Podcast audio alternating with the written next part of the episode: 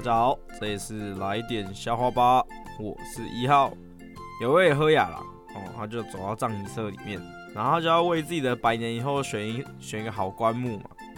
然后老板就笑脸相迎啊，然后就特别推荐说：“哎、这具铜棺我跟你说，价格算贵一点，但躺在里面保证比一般的棺木舒服。”然后这个有钱人就说：“你怎么知道？”“哼，我当然知道啊。”这时候有钱人就满脸的疑惑啊。